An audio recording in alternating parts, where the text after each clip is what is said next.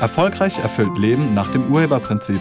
Ein Podcast von Diplompsychologin und Urhebercoach Kedo Rittershofer.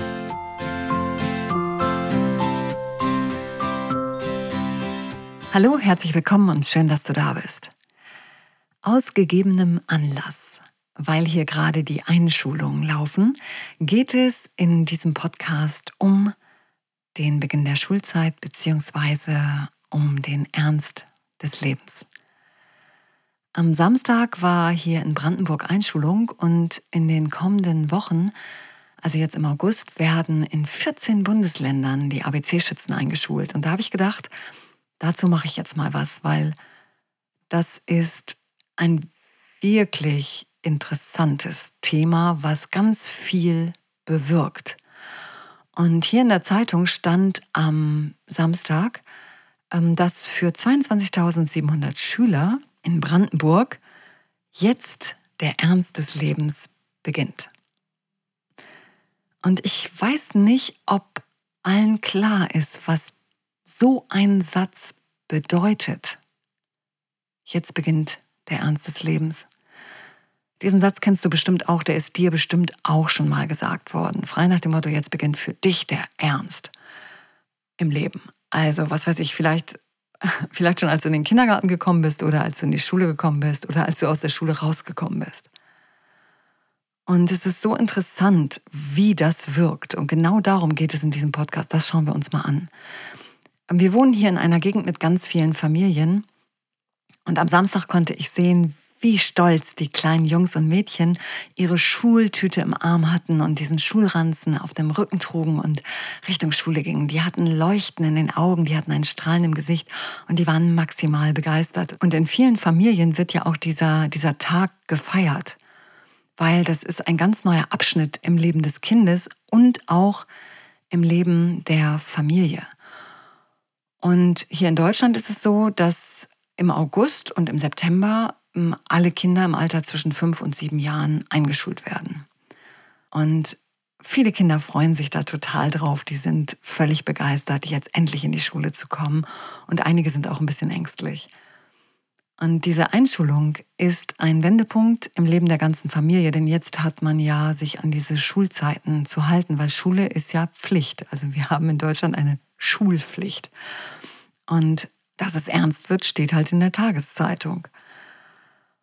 Und ich weiß nicht, wie gesagt, ob euch klar ist, was das bedeutet, also so eine Aussage.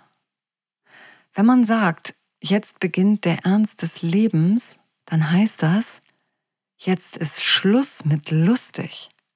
Jetzt ist Schluss mit Spaß.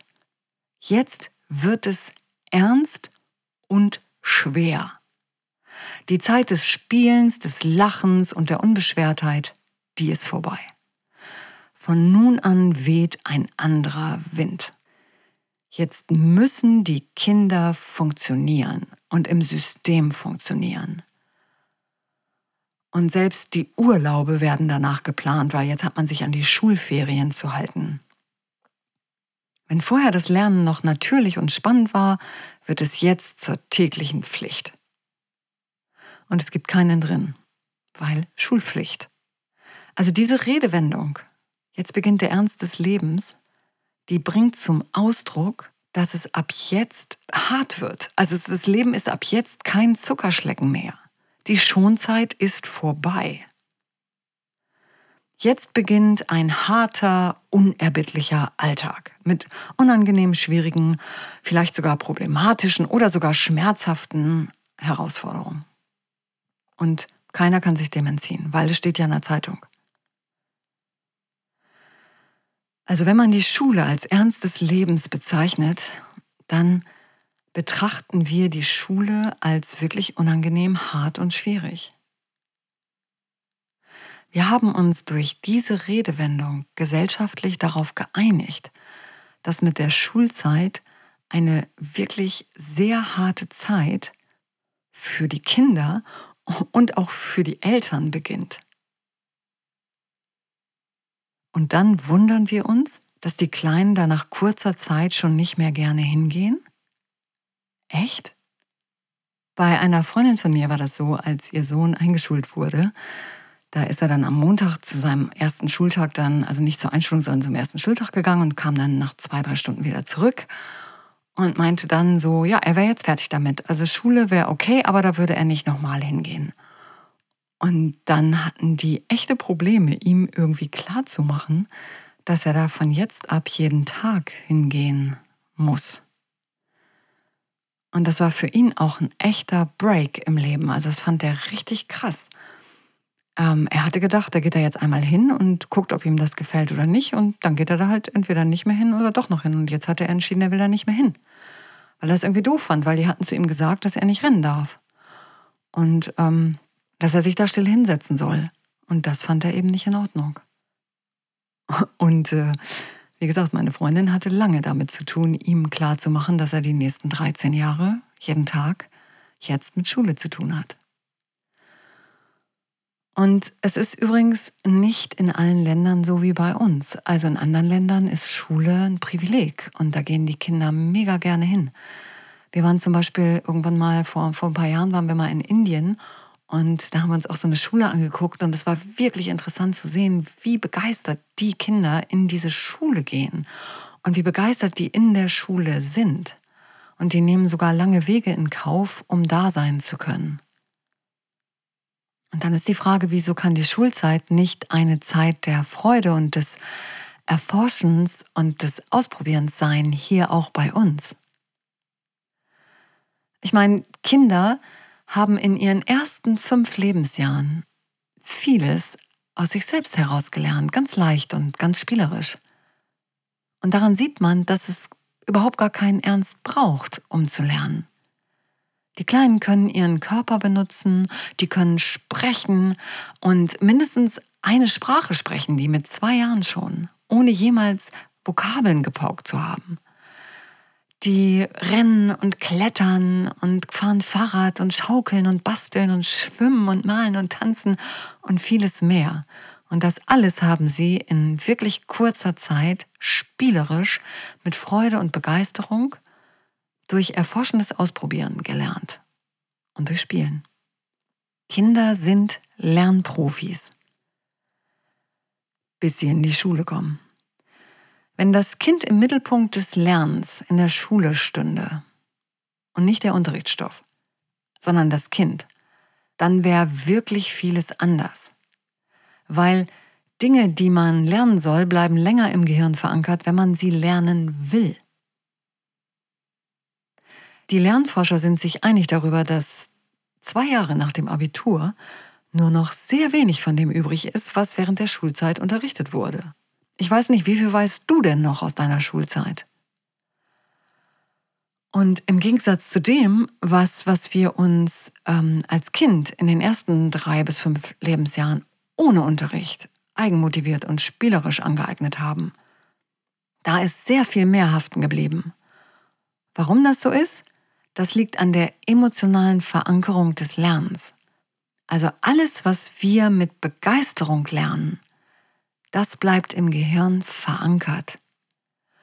Und das ist der Grund, warum man zum Beispiel Fahrradfahren nicht verlernen kann. Weil wir das mit Begeisterung gelernt haben. Wenn dein Kind in die Schule kommt, dann macht es vielleicht zum ersten Mal die Erfahrung, jetzt bewertet, belehrt oder zurechtgewiesen zu werden.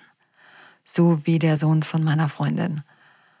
Und dann findet er das nicht in Ordnung oder dann findet dein Kind das auch nicht in Ordnung.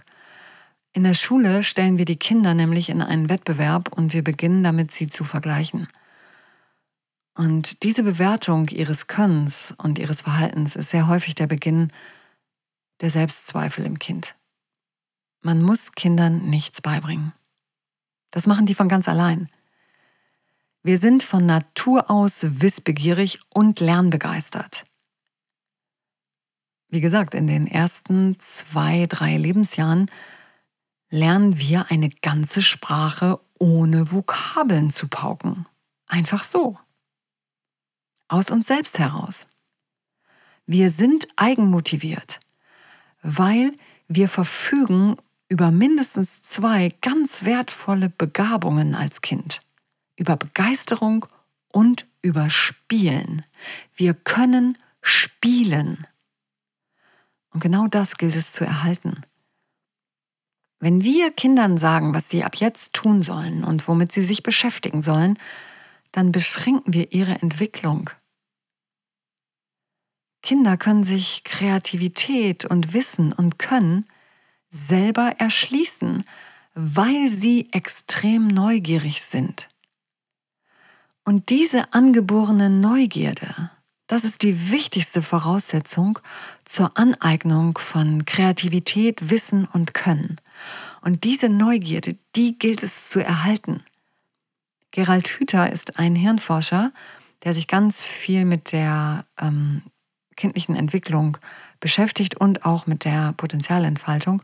Und er sagt, man darf einem Kind nichts erklären, wonach es nicht gefragt hat. In dem Moment, wo ich einem Kind etwas erkläre, beraube ich es der Chance, es selbst herauszufinden.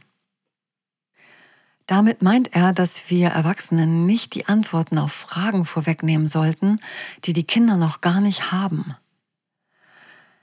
Kinder sind neugierig. Deshalb stellen sie auch so viele Fragen. Und das ist gut so, weil das ermöglicht ihnen Weiterentwicklung. Und wir sollten also auch in der Schule und in den Bildungseinrichtungen dafür sorgen, dass die Kinder die Fragen stellen und dass sie weiterhin Fragen stellen. Und nicht, dass die Lehrer oder die Erzieher die Fragen stellen. Das ist falsch rum. Wenn die Kinder weiter Fragen stellen dürfen, wenn die Kinder selbst erforschen dürfen, dann ist Schule spannend.